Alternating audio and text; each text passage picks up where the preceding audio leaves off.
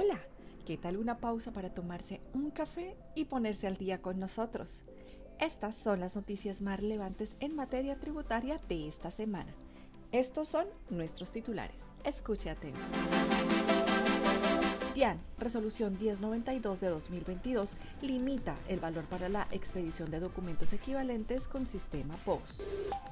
Resolución 1091 de 2022 otorga la calificación de algunos contribuyentes responsables o agentes de retención como grandes contribuyentes.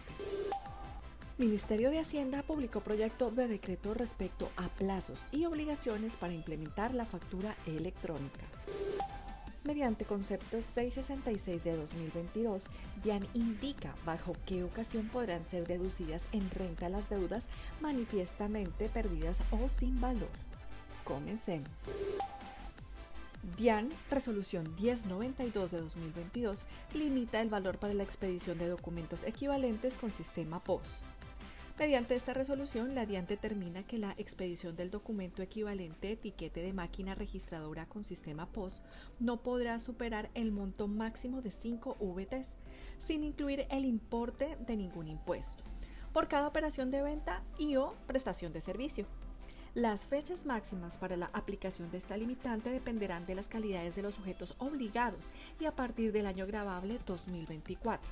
Cada primero de enero les corresponderá ajustar el valor de la VT aplicable para cumplir con la limitación de los 5 VTs en la expedición de cada tiquete. Resolución 1091 del 2022 otorga la calificación de algunos contribuyentes responsables o agentes de retención como grandes contribuyentes.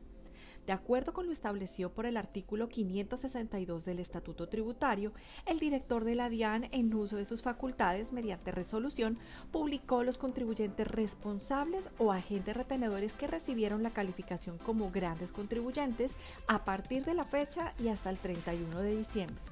Esto de acuerdo con su volumen de operaciones, ingresos, patrimonio, importancia en el recaudo y actividad económica. Ministerio de Hacienda publicó proyecto de decreto respecto a plazos y obligaciones para implementar la factura electrónica. Este proyecto de decreto publicado para que la ciudadanía pueda enviar sus comentarios del 1 al 16 de julio busca modificar algunos artículos del decreto 1625 del 2016 DUR en lo referente a la facturación electrónica.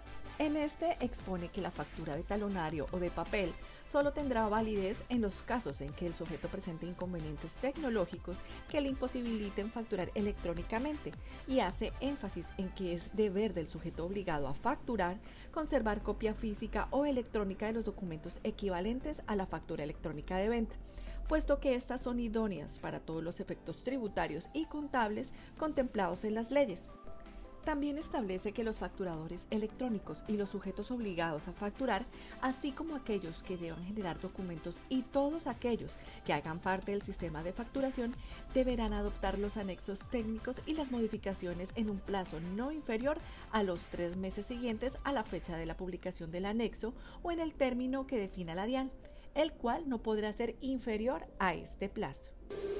Mediante concepto 666 de 2022, DIAN indica bajo qué ocasión podrán ser deducidas en renta las deudas manifiestamente perdidas o sin valor. De acuerdo con el DUR 1625 del 2016, se entiende por deudas manifiestamente perdidas o sin valor aquellas cuyo cobro no es posible hacer efectivo por insolvencia de los deudores y codeudores, por falta de garantías reales o por cualquier otra causa que permita considerarlas como actualmente perdidas, según la sana práctica comercial. Para que proceda su tratamiento como deducible en renta, es necesario demostrar su realidad, justificando debidamente su descargo y probando que efectivamente se han originado en operaciones productoras de renta. Igualmente, la DIAN señala que la deuda perdida o sin valor que proviene de una operación diferente a la que genera la renta del contribuyente no podrá tenerse en cuenta como deducible, menos cuando el derecho a hacer exigible la obligación nazca de un gasto que no tenga relación de causalidad con la actividad generadora de renta. Hasta aquí nuestro boletín informativo. Para saber más sobre estas y otras noticias, los invitamos a visitar nuestra página web www.grandthornton.com.co en la sección Boletines o búsquenos en su plataforma favorita. Nos encuentra como Al Día con GT o escanea nuestro código QR para que puedas acceder directamente a todos nuestros podcasts y conocer sobre nuestros próximos eventos. Al día con GT lo acompaña a donde usted vaya. Hasta la próxima. Los boletines generados por Gran Tortoso solamente informativos y no configuran asesoría de ningún tipo de manera que no nos hacemos responsables por la interpretación o por el uso que se haga de estos. Las noticias publicadas pueden estar sujetas a cambios.